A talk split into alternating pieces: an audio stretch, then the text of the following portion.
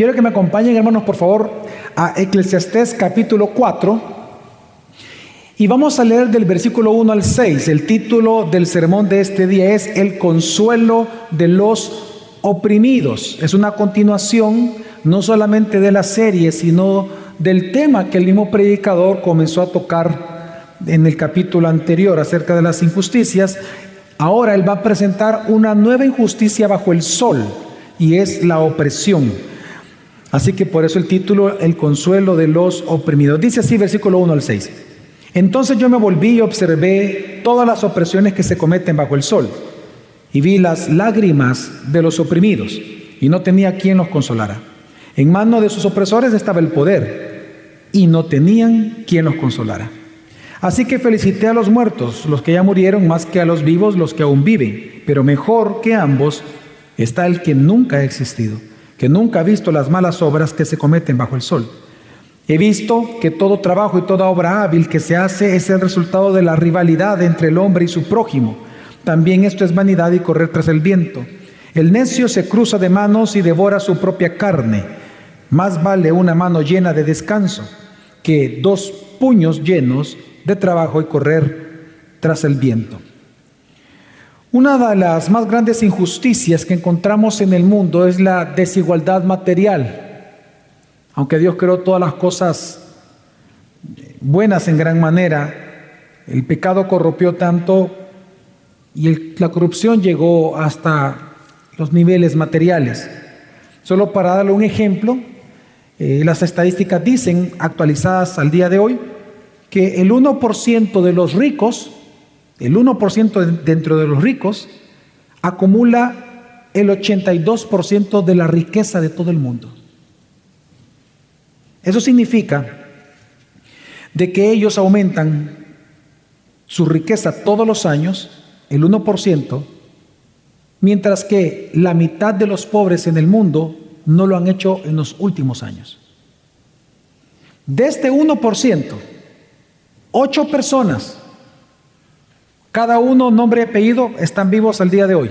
Ocho personas acumulan tanto dinero como, todo, como, la, mitad de los pobres en todo el mundo.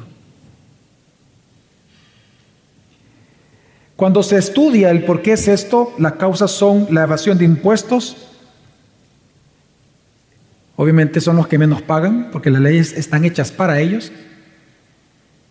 El asocio político, porque si no hay acuerdos políticos, ellos no pueden sacar ventaja empresarial. La explotación laboral, que es el tema que hoy vamos a tocar. Y la erosión de derechos. Derechos laborales.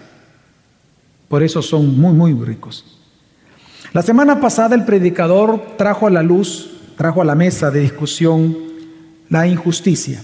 Y, él tomó de ejemplo de cuán cuántas injusticias hay en el mundo, que él habló de las injusticias que hay en los juzgados y que hay en el templo, que había en el templo. Ahora, él va a hablar de las injusticias en el mercado laboral. En el texto que acabamos de leer encontramos que él establece que hay una gran injusticia bajo el sol y es la opresión y la explotación laboral por causa de la avaricia de los poderosos, que teniendo ellos el poder delegado por Dios para ayudar al bien común, enseñar a los demás a prosperar y ayudarles a prosperar, en lugar de hacer eso el rico, que esa es parte de la obligación cuando Dios prospera a alguien, resulta que no lo hacían, sino que explotaban laboralmente con bajos salarios a sus trabajadores. La pregunta entonces que hace el predicador en el texto es, ¿qué deben de hacer los oprimidos? Porque él dice que no hay nadie que los consuele. ¿Qué deben de hacer los justos, los creyentes, los asalariados, los que no son de ese 1%? En el texto él va a responder que lo que debe de hacer el creyente es consolarse en Dios y contentarse con lo que la voluntad de Dios le entrega a cada uno cada día. Amén. Por lo tanto, mi objetivo en este día es convencerte a través del sermón que ante las constantes injusticias a causa de la codicia de los poderosos, tú solo vas a encontrar consuelo y contentamiento en Jesucristo. El texto muy bondadoso en su estructura, podemos ver que hay tres puntos principales. El primero de ellos es el problema de la opresión mundial. Luego el predicador va a hablar de cuál es la causa de esta opresión mundial y en tercer lugar cuál debe ser la respuesta del cristiano o en todo caso del creyente. Así que vamos al primer punto hermanos y el predicador comienza presentándonos el problema de la opresión de quienes ostentan poder. En el versículo 1 el predicador dice, entonces yo me volví y observé todas las opresiones que se cometen bajo el sol y vi las lágrimas de los oprimidos y no tenía quien los consolara en manos de sus opresores estaba el poder y no tenía quien los consolara. Las, tres, las dos palabras que aparecen más repetidas en este versículo 1 es la palabra opresión en diferentes formas y la frase no hay quien los consuele. Así que el tema del predicador es sumamente claro a nosotros los lectores. Y es que la opresión es otro tipo de injusticia que forma parte de la vanidad de la vida bajo el sol. Resulta que los poderosos hermanos, hermanos los poderosos, en lugar de utilizar el poder delegado por Dios para aliviar la pena de la clase trabajadora, para enseñarle a la clase trabajadora a prosperar como debían de hacerlo, como una nación de Dios, en lugar de eso les oprimían. Y es que en el Antiguo Testamento, hermano, la palabra opresión era muy delicada.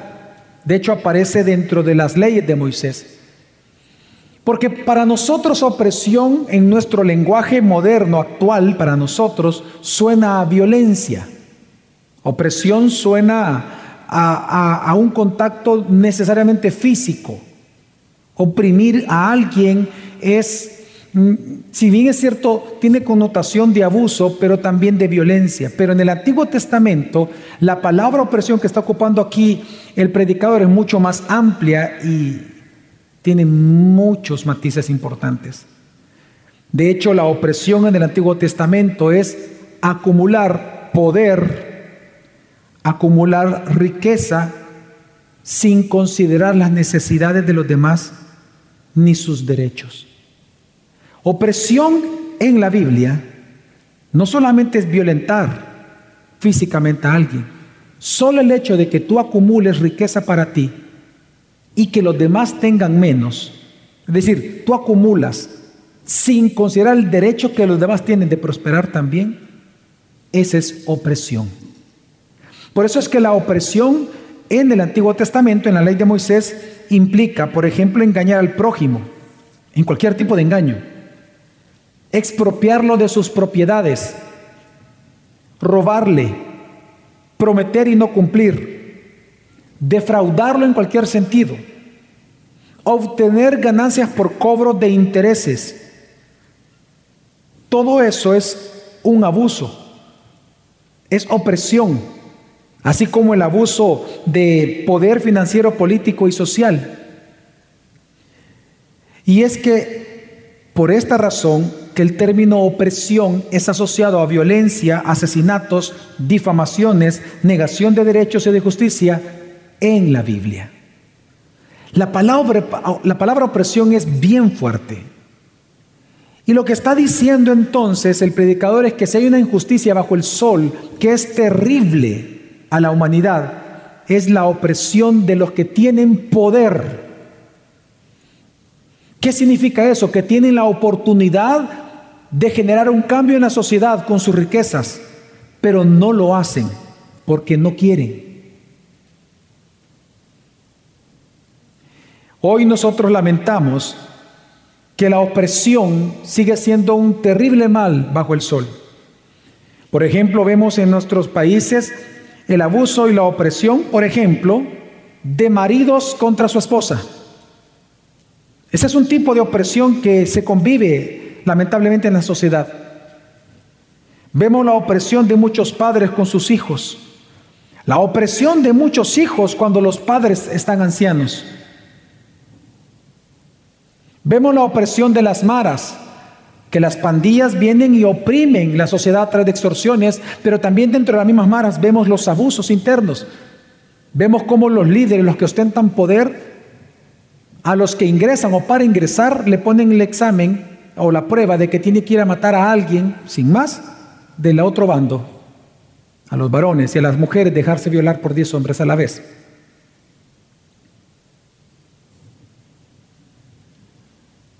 Vemos tráfico de drogas, vemos dictadores, vemos, por ejemplo, también el abuso sexual de líderes políticos, sociales, religiosos. Vemos difamación política, persecución a opositores, pero también vemos abuso financiero. Vemos, por ejemplo, en nuestro país que por codicia, y se lo cuento, las tasas de interés de los préstamos aquí en El Salvador, tanto personales como hipotecarios, no bajan por pura codicia.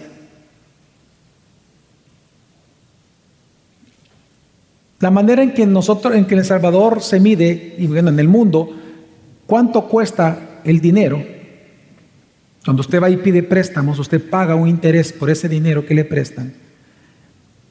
Es a través de una tasa que se llama la tasa LIBOR. La tasa LIBOR es una tasa que sale de promedio de los ocho bancos que le prestan a todo el mundo. Por ejemplo, si usted quiere poner un banco en El Salvador y usted no tiene el dinero, usted puede prestar dinero a estos ocho bancos. Usted dice, quiero poner un banco, y le dicen, ok, está bien. Y ellos le prestan a usted y la tasa que le ponen ellos, la tasa LIBOR, en base a esa tasa se calculan los, lo que le van a pagar a usted por ahorro, pero también sobre eso es lo que el banco va a ganar. Pues le cuento que la tasa LIBOR, ahora, al día de hoy, febrero, y el día de hoy, está al 0.3%. 0.3, ni siquiera el 1. 0.3%. Significa que si usted presta, usted tiene que pagar 0.3% sobre ese préstamo.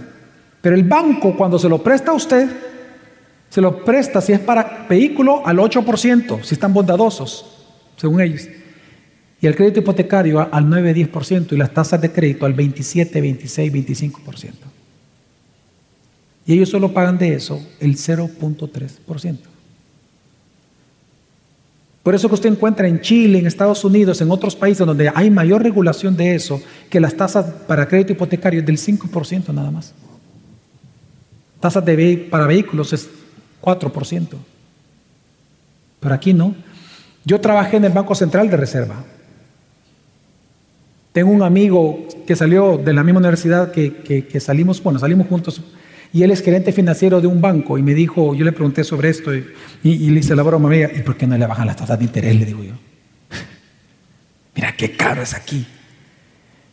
Esto, esto es usura, le digo. Claro, él sabía de qué estaba hablando por la tasa LIBOR. Entiendo que hay costos financieros, costos administrativos de operación, etcétera. Pero él se puso a reír y me dijo, nunca va a pasar eso. Mientras estén los que estén, me dijo. Los dueños del dinero, me dijo. Es pura codicia. Y no a todos les prestan. Pilotos, abogados, pastores, doctores, para ellos son de riesgo. Y no les prestan las iglesias. Yo he tenido la oportunidad de decirle a tres presidentes cara a cara de este, país, de la República de Salvador, a tres presidentes le he dicho, ¿por qué no pone una línea de crédito blando para las iglesias? Porque es el principal agente social de ayuda en El Salvador, le dije. Las iglesias en El Salvador tenemos colegios, tenemos hospitales, tenemos ayuda. ¿Quiénes son los que más se movieron después de los médicos durante el tiempo de cuarentena? Las iglesias evangélicas. Y los tres lo único que han hecho es ponerse a reír y no me dicen nada.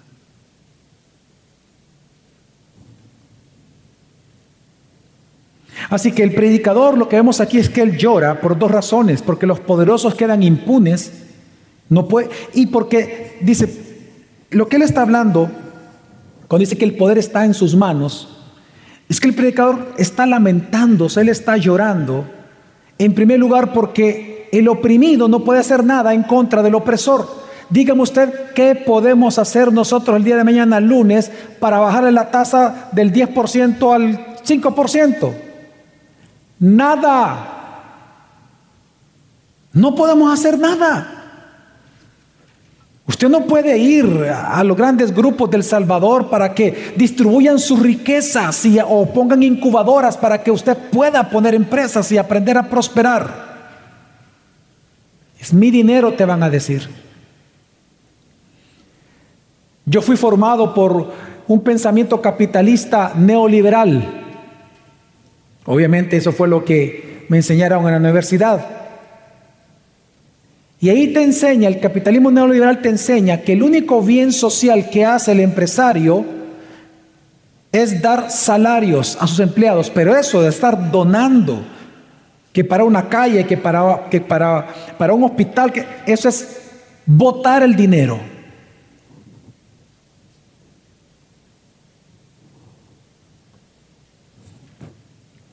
Así que el predicador llora. Llora porque no hay manera de cambiar el sistema. Porque recordemos cuál es el contexto del texto. Él viene hablando de que Dios es quien ha decretado todo cuanto sucede bajo el sol. Amén.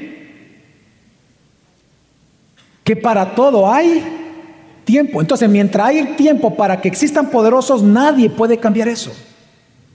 Así que el predicador llora por eso, por un lado. Pero lo segundo por lo cual él llora es porque la clase trabajadora explotada, todos los asalariados, él llora porque no son consolados.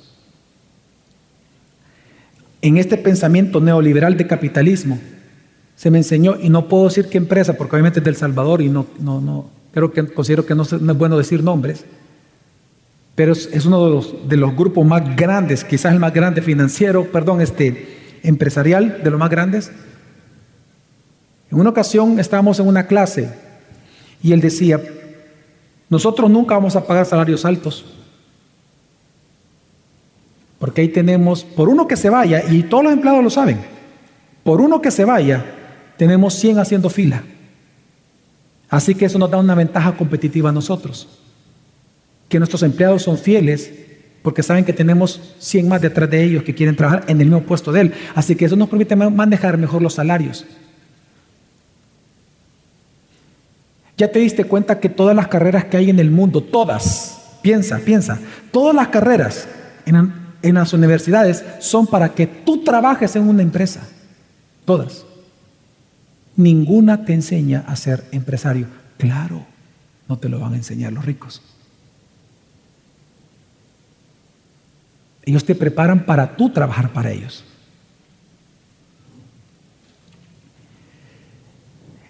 El predicador, por eso es que los siguientes dos versículos muestran la melancolía del predicador. Él dice, así que felicité a los muertos, los que ya murieron, más que a los vivos, los que aún viven.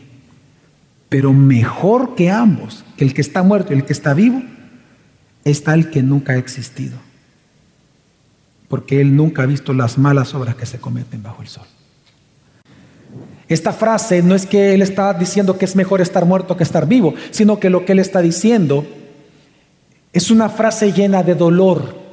Frases como estas las encontramos en el libro de Job. Job llegó a decir, maldito el día que nací. Él mismo, y él llega a decir que él prefiere morir a estar con ese sufrimiento. Lo que está enseñando el predicador es que si algo es común en la carne del ser humano, en su humanidad, cuando está sufriendo, es dudar dos cosas acerca de Dios. De los motivos de Dios en permitir el sufrimiento y del amor de Dios porque está sufriendo. Si no Podemos ver, por ejemplo, en el caso de un hombre sobreviviente del holocausto, un judío que estuvo en campos de concentración, vio morir a sus familiares, él llegó creyendo en Dios, pero él mismo dice en un libro que él escribió como sobreviviente, dice, cuando vi la opresión y la maldad y la injusticia, no podía comprenderlo y me aparté de Dios. Así que, ¿cuál es entonces la razón por la cual hay poderosos, ricos poderosos que oprimen a la clase asalariada. Pues el predicador nos va a enseñar que la causa de la opresión en el mundo es la envidia. En la escritura, en el texto que estoy leyendo, La palabra rivalidad, que ya vamos a leer, la palabra rivalidad en hebreo es envidia, que también se traduce la palabra celo o deseos codiciosos.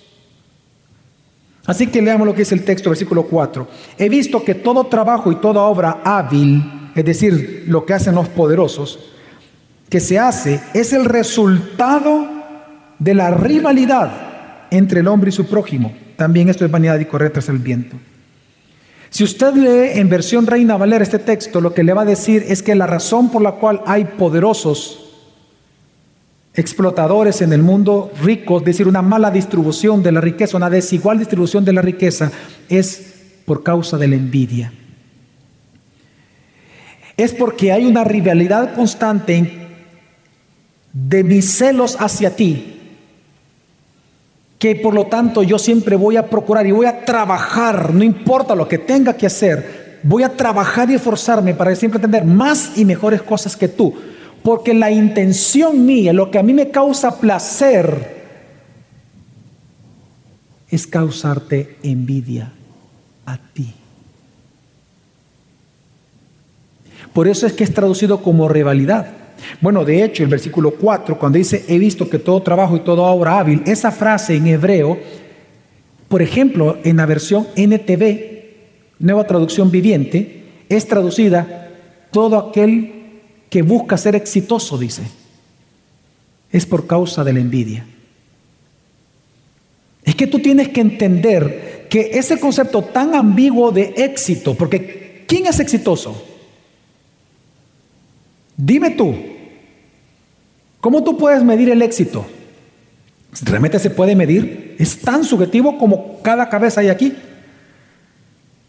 Para ti, ¿qué es exitoso? ¿Cuánto? Dime un salario exitoso. 500 dólares.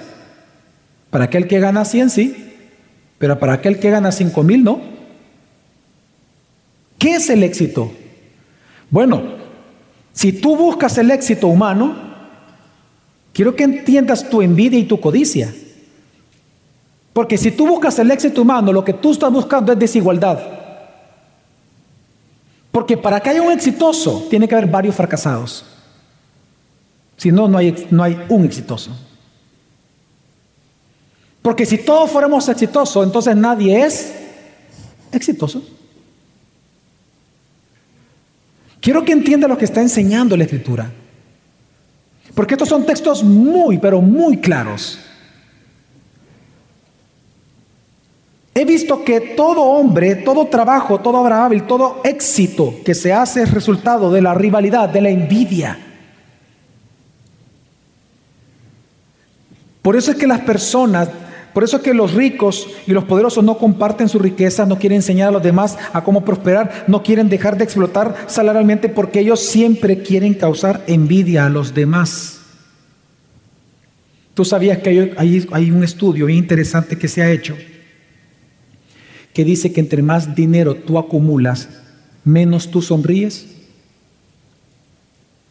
Es como el intelectual entre más conocimiento tú adquieres, te crees más que los demás, por lo tanto te sonríes menos de la gente o con las personas. Pero este estudio es real, un estudio que se hizo con universidades importantes y descubrieron de que entre más dinero tú obtienes, menos sonríes. Se le llama cara larga. Porque cuando entre más dinero tú tienes, tú entras a un lugar y ¿qué es lo que tú esperas con la ropa cara que te compras, con el bolígrafo que te pones, con la mancuernilla que te pones, con el que perfume que te rocías, en el caso de la mujer, con la cartera que tú llevas, ¿qué tú esperas cuando entras a un lugar? Ser la envidia de todos, que todos te miren. No puedes salir como un bayuquito payaso sonriendo. Entras con la cara larga.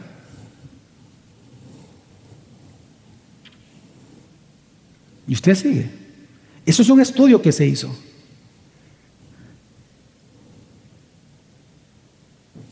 Y es que Proverbio 27.4 dice, el enojo es cruel. La ira no solamente es cruel, es destructiva. Pero ¿quién se sostendrá ante la envidia? Ante el codicioso. ¿quién, se puede, ¿quién puede permanecer de pie cuando entra alguien que quiere causar envidia a todos? Por eso es que tú, por, por qué tú, por ejemplo, en vez de lucir un Bic bolígrafo, te pones un Mont Blanc? ¿Realmente por qué? Porque quieres causar envidia.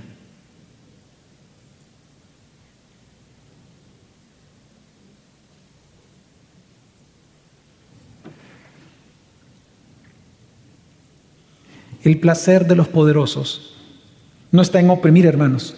El placer de los poderosos está en ser envidiados, alabados, gustado por todos. En una ocasión estaba compartiendo un almuerzo con un expresidente de la República y le pedí al pastor Héctor que me acompañara. Él es testigo de esto que le voy a contar. De hecho, él fue quien me recordó esto para este sermón. Estando almorzando con él, él me dijo, pastor, quiero compartirle una anécdota bien personal a usted, me dice.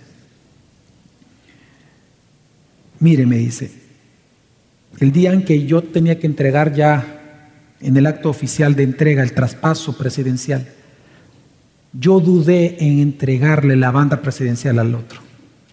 Yo públicamente no lo iba a hacer. Pero lo hice, porque había mucho dolor en mi corazón. Llegué a mi casa, a este campo donde estábamos, entré aquí, pastor, Mire, mi familia me tenía mariachis, comida, una gran alegría, había gente, invitados. Yo solo entré y les dije, no me molesten. Y aquel árbol que usted veía, pastor, aquel pino, ahí fui. Y me recosté en el pino. Y pasé llorando por tres horas. Y decía, ahora que no tengo poder, ¿quién soy? ¿Qué voy a hacer?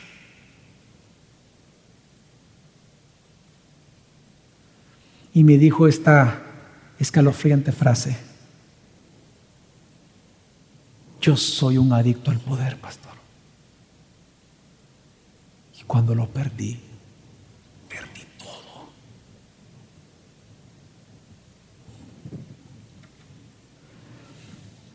Por eso es que la envidia o la codicia de querer tener más dinero o, riqueza, perdón, riqueza o poder, es lo que convierte hasta la más noble vocación en una competencia o rivalidad por quien tiene más poder, control, reconocimiento o fama.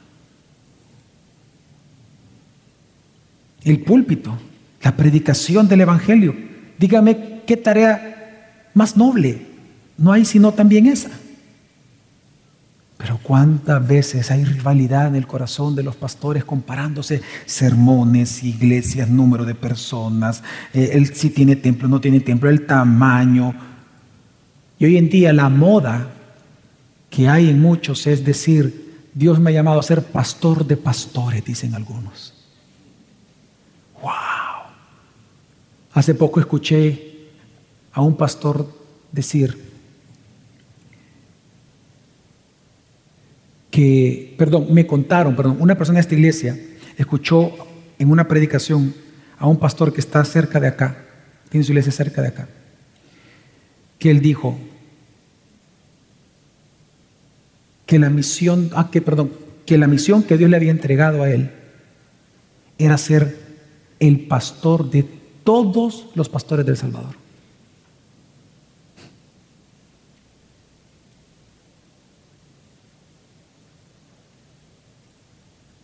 Pero usted llévelo a cualquier nivel. Usted lo ve entre ingenieros, entre arquitectos, entre abogados. Mire, hasta con las mamás. Sí, las madres de familia. Usted ve el pleito ahí cuando de repente al hijo no le pasaron la pelota porque lo quieren maleta al hijo. Los demás compañeros, pásensela a mi hijo. Y la envidia y la reverencia no se la pasan a mí, se pelean con la otra señora. O cuando viene una obra de teatro.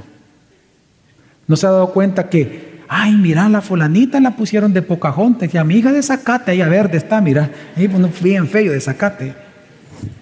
Y, hay rivalidad, y hay rivalidad, y hay enojos, y, y se sienten mal porque quieren reconocimiento de los hijos. Y,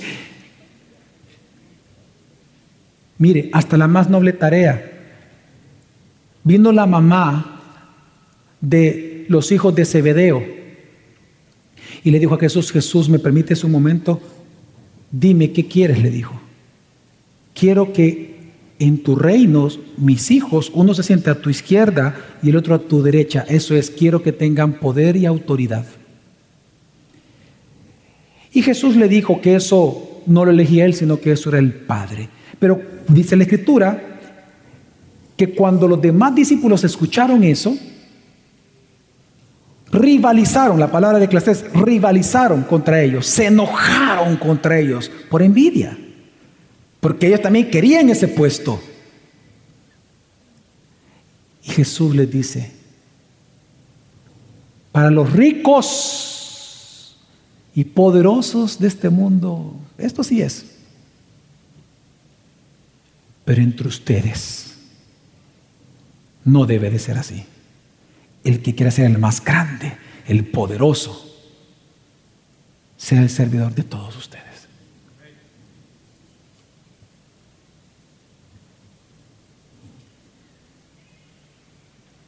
Así que buscar ser la envidia de otros, hermanos, es correr tras el viento y te deja vacío y sin sentido. Entonces, para terminar, ¿cuál es la respuesta del creyente ante la opresión que hay, a la, explotación salarial que hay en el mundo. Bueno, el predicador es sumamente interesante. Él presenta tres opciones, dos malas, que no debería de ser la opción que tú elijas como creyente, sino la última que te voy a mencionar. Pero es, estamos, él lo que hace es presentar dos extremos y luego presenta la postura equilibrada, que es la del creyente. El primer extremo Dice, la primera reacción o acción o decisión que puede tomar una persona es dejar de trabajar, salirse del sistema. No voy a trabajar, no voy a trabajar, no voy a trabajar.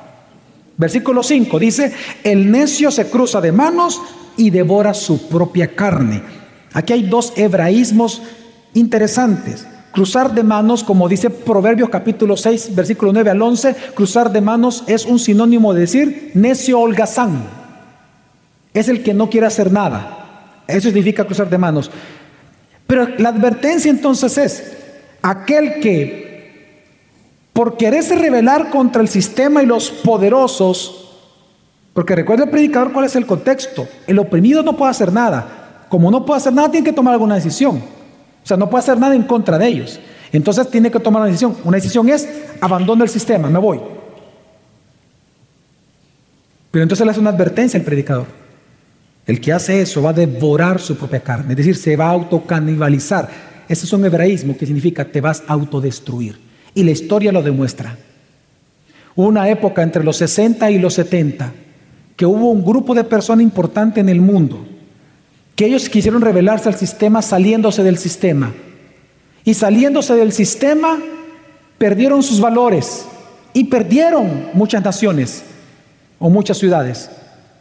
Me refiero a los hippies. Los hippies de hoy son los ninis.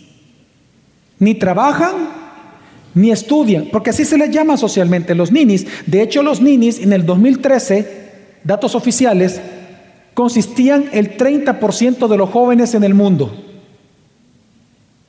Terrible. Comenzó a bajar, bajó menos del 10 pero ahorita, en este momento, solo en este último año, por la pandemia, por la cuarentena, subió al 20%. Dos de cada jóvenes en el mundo no quieren trabajar y no quieren estudiar. Así que tú no estás ajeno a eso. El predicador te dice, no hagas eso. Y cada vez que tú te veas tentado en no querer ser productivo, porque estás molesto con el sistema, contra los poderosos, piensa en esto que Jesús dijo. Hasta el día de hoy mi padre trabaja y yo también trabajo. Y Pablo dijo, el que no trabaje, que no coma. Porque tú tienes que entender que tu trabajo y mi trabajo dentro del plan redentor de Dios tiene un hermoso propósito en su plan eterno. Trabaja, no cruce los brazos. Amén. La segunda, vámonos al otro extremo, porque el extremo es no trabajar. El otro extremo es ser como ellos. No puedo contra ellos, por lo tanto, me les uno. Yo también quiero ser poderoso. Yo quiero ser exitoso. Quiero ser como ellos. Quiero ser como el youtuber famoso que gana 30 millones de dólares al mes. Quiero ser como la youtuber TAR, como la influencer TAR que tiene tanta ganancia. Quiero ser como el tal jugador en aquel canal de Twitch que gana tanto dinero. Quiero ser como aquel empresario, como aquel arquitecto, como aquel grupo, como aquella financiera, como aquel banquero, como aquel artista. Quiero ser famoso, quiero ser rico. Quiero ser poderoso para que no me abusen a mí.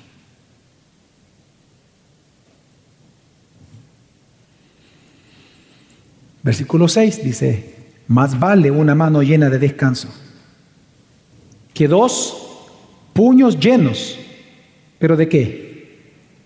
Trabajo. Ahí la palabra trabajo es dolor, con dolor, trabajo con dolor, trabajo y correr tras el viento, es decir, sin ningún sentido. El predicador lo que está diciendo en esta parte es que hay quienes buscan llenar sus dos puños, llenar todo lo que puedan, sin importarles el costo logrado, el costo por lograrlo, como es el costo familiar, ético, incluso su alma. Hay quienes no les importa el costo del éxito, porque lo que causa la envidia es que tú llegues a decir, el fin sí justifica los medios. Eso es lo que causa la envidia, que el fin justifique los medios. Esa es la vida del, esa es la vida del rico. El fin justifica los medios. Y, es tan tremendo que muchos quieren trabajar para obtener y ser exitosos sin importarles si eso implica una pérdida del matrimonio, una pérdida familiar o pérdida de su ética, incluso su alma, porque Jesús, recuerda, cuando vinieron dos hermanos y le dijeron, Jesús, mira, mi papá nos dejó una herencia, pero mi hermano no quiere compartir su herencia conmigo, dile que la comparta. Jesús le dijo, ¿quién me ha puesto por repartidor entre ustedes? Y luego le dice a todos, a sus discípulos y a ellos dos, cuídense de toda forma de avaricia, porque la vida no consiste en la cantidad de bienes que todos ustedes posean. Y entonces ahí les presenta una parábola del hombre que acumulaba granos en sus graneros, amplió graneros para ganar más. ¿Y qué le dijo Jesús? Necio, la misma palabra que aparece en Eclesiastés. Necio. Mañana te van a pedir el alma. ¿Y todo esto de quién será? Y luego dice, así es aquel, es decir, necio, así es aquel necio que es rico para consigo mismo, muy rico, pero no es rico para con Dios. Así que esta rebeldía contra Dios, si tú adoptas esta postura, el ser como ellos, esa es tu meta, es un espejismo que te va a dejar vacío, es correr tras el viento, dice el predicador. Te va a dejar vacío. De hecho, tú no estás ajeno a eso. No, no estás ajeno, yo tampoco. De los dos extremos, yo me identifico más con el segundo. Ser como ellos. Claro. En una ocasión, siendo entrevistado ya habiendo salido de la universidad, me estaba entrevistando un hombre que, por cierto, era de las tres personas más ricas de El Salvador. Me estaba entrevistando para un puesto de trabajo que yo estaba, que me ofrecieron específicamente. Y en la entrevista, por cierto, fue en un banco, la entrevista, me dice él, él era el presidente del banco, y me dice, mire Javier, me dice, ¿cómo usted se ve en los próximos cinco años? yo le dije, pues trabajando para usted, le dije. Bien, bien. ¿Y cómo se ve de aquí en 10 años? Mm, le dije. Y dice así, compitiendo contra usted, le dije. En 10 años. Mire, él se echó a reír, a reír a carcajadas y me dijo, me gusta cómo piensas, me dijo. Así se debe de pensar, Javier. Y así es como pensamos los empresarios. Ganarle a la competencia. Competir no nos da miedo competir, tenemos que ganar. Me contrató y él me recordaba esa conversación cada cierto tiempo. Me gusta cómo piensa Javier. ¿Qué es lo que está viendo usted ahí? Un avaro hablando con otro avaro. Y los dos dándose gusto. Usted no tiene ni idea, hermanos, de cuánto yo deseaba ser empresario.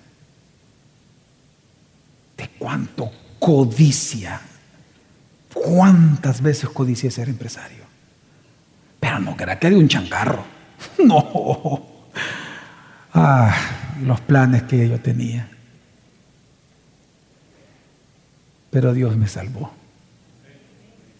Porque quiero recordarte algo.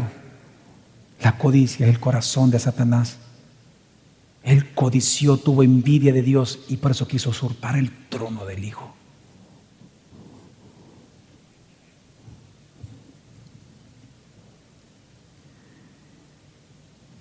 Y para aquellos entonces que quieran ser exitosos, 1 Timoteo 6 dice, pero los que quieren enriquecerse, wow, los que quieren, simplemente quieren, caen en tentación y lazo. Y en muchos deseos necios, necio, necio, necio. Y dañosos que hunden a los hombres en la ruina y en la perdición. Porque raíz de todos los males es el amor al dinero por el cual, codiciándolo algunos, se extraviaron de la fe y se torturaron con muchos dolores. Entonces, si Dios te dice, no dejes de trabajar, pero tampoco seas como ellos, ¿cuál debe ser entonces la decisión del justo, del creyente? Es estar contento con lo que tiene. Amén. Versículo 6 dice, ¿Qué es lo que más vale para Dios? ¿Y qué es lo que más valor tendría que tener para ti? Dice, más vale una mano llena con qué? Con descanso, con paz, con consuelo en el Señor. Lo que está enseñando el predicador es que más vale no tener todo lo que tú quieras si tú vives en paz delante de Dios. El enfoque de él aquí es el contentamiento. Y es que tenemos que recordar el contexto. El contexto, hermano, es que los oprimidos no tienen consuelo y no tienen el poder para quitar a los poderosos. Entonces, ¿qué tienen que hacer? Bueno, dos cosas. Confiar en Dios, en el Dios del pacto, consolarse en el Dios del pacto, encontrar consuelo en el Dios del pacto y estar contento en la voluntad del Dios del pacto. Amén, hermanos. Amén. Y es que la Biblia dice mucho de eso. Proverbios, por ejemplo, 15, 16 dice, mejor es poco con temor del Señor que gran tesoro sin temor de Dios, con turbación de corazón. Así que la respuesta para ir enfocándonos, la respuesta del justo es buscar el consuelo de Dios. Y como fruto de eso, de ese consuelo, es que surge el contentamiento.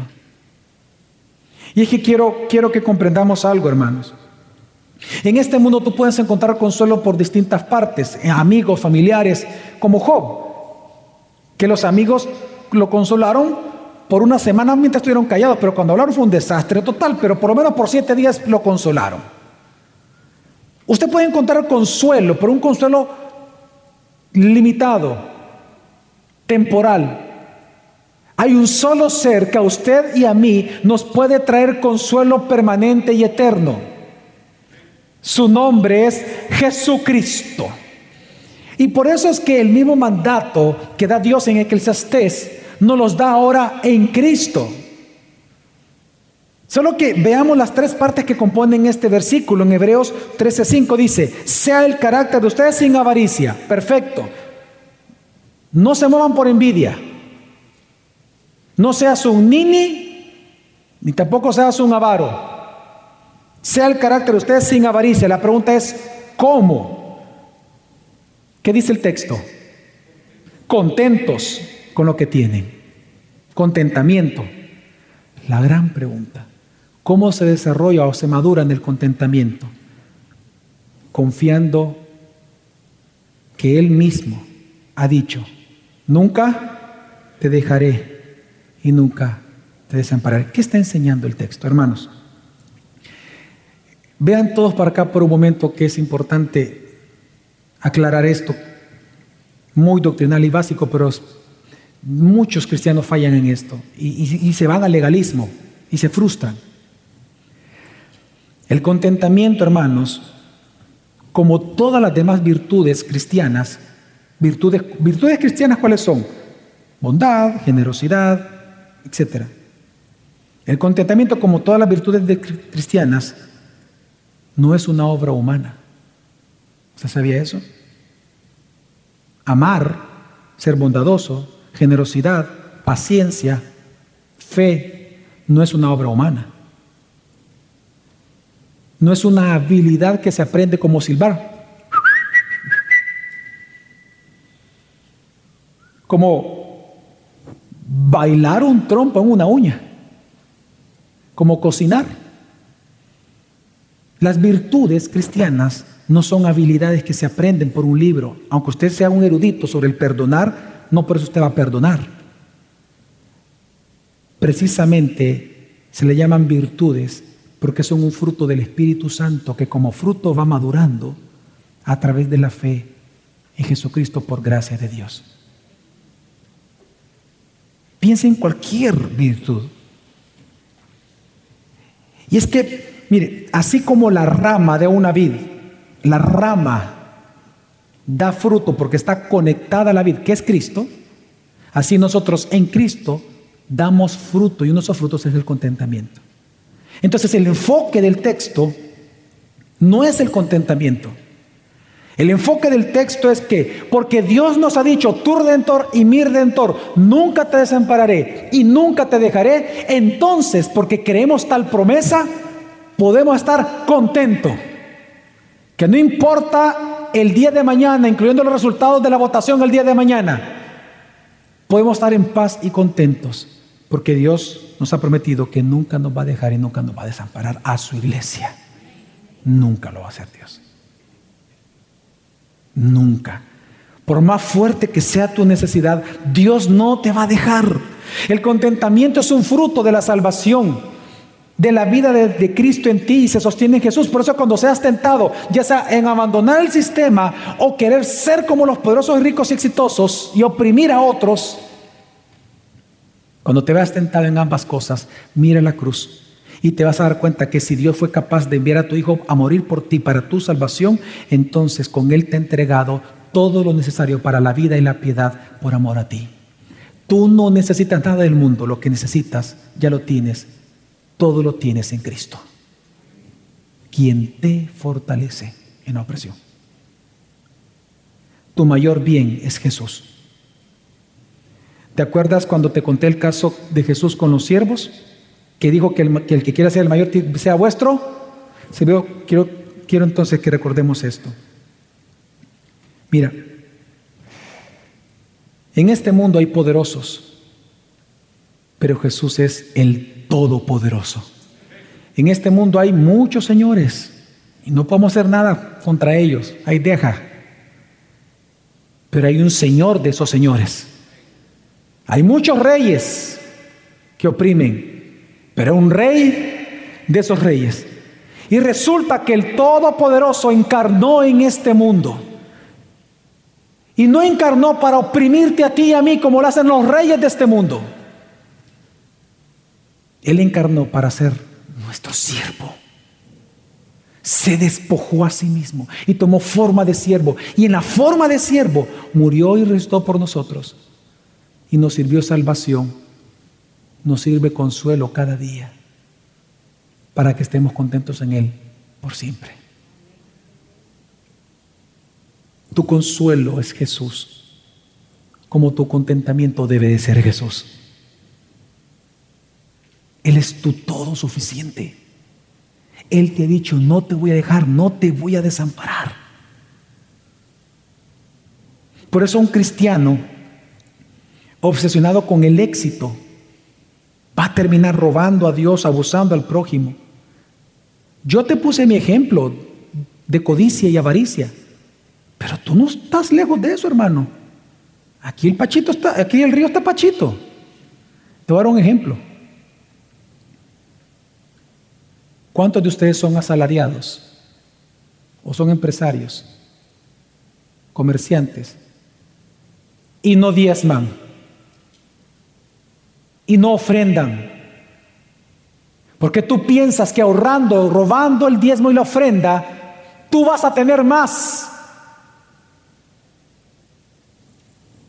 Esa es la razón por la cual muchas personas llamándose cristianos no ofrendan, porque piensan que eso que se ahorran los hace más ricos. Eso se llama codicia. Y es por envidia, porque quieres tener lo que el vecino tiene y tú ser quien le dé envidia a él.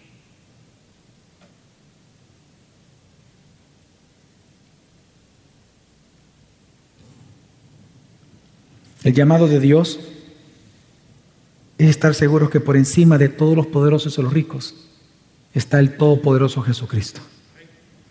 Así que hermano, ante las constantes injusticias a causa de la codicia de los poderosos, solo encontrarás consuelo y contentamiento en Jesucristo, el Todopoderoso. Amén. Vamos a orar.